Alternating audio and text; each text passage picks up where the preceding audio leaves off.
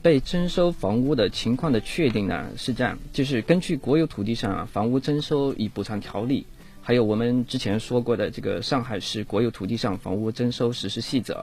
呃的有关规定呢，房屋征收的范围确定后，那么一个方面就是首先就是由房屋征收部门，呃对这个房屋征收范围内的房屋的权属、区位，还有房屋的用途、房屋的建筑面积。等情况呢，要组织调查登记的。嗯，呃，被征收人应该予以配合。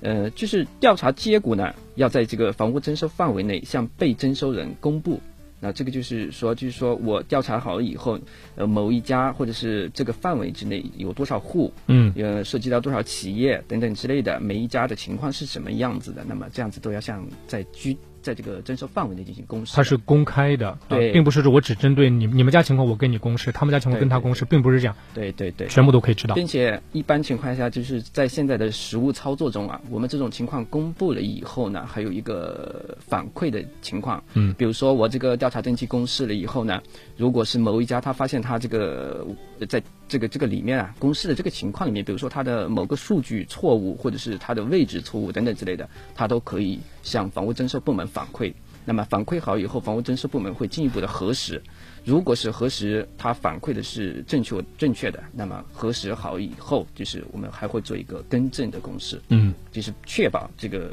房屋调查登记是正确的。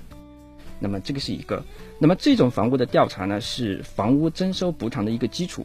所以是极为重要的。嗯，为保障这个被征收人的一些合法权益，还有这个涉及到的，万一涉及到这公房的话，那么还有这个公房承租人，那么被征收人呢，应该积极配合并重视这个房屋征收部门的这个房屋调查的这个过程，并嗯重视他这个调查的结果，因为他这个是跟每个被征收人是密切相关的。嗯，呃，这个是一点。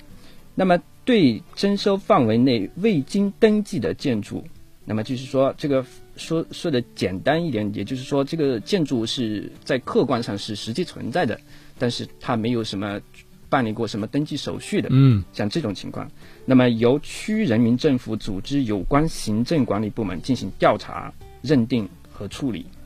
那么对认定为合法建筑和未经超过这个批准期限的这个临时建筑呢，是要给予补偿的。啊，呃，如果是认定为违法建筑，或者说已经超过这个批准期限的这个临时建筑的话，那么按照规定我们是不予补偿的。对，这里面提到的这个违法建筑，其实就是过去在讲的拆围拆对围对是吧？有很多违法建筑，我应该要把它拆掉对，法律不允许的。但是有一些呢，可能是当时走了一定的程序，认为它是在许可期之内对临时建筑对对啊，就是不同的概念哈。对对可以说分得非常的细，也是法律想的特别的周全嘛。嗯嗯。不同类型的物业，我们把它的利益都尽可能补偿到位。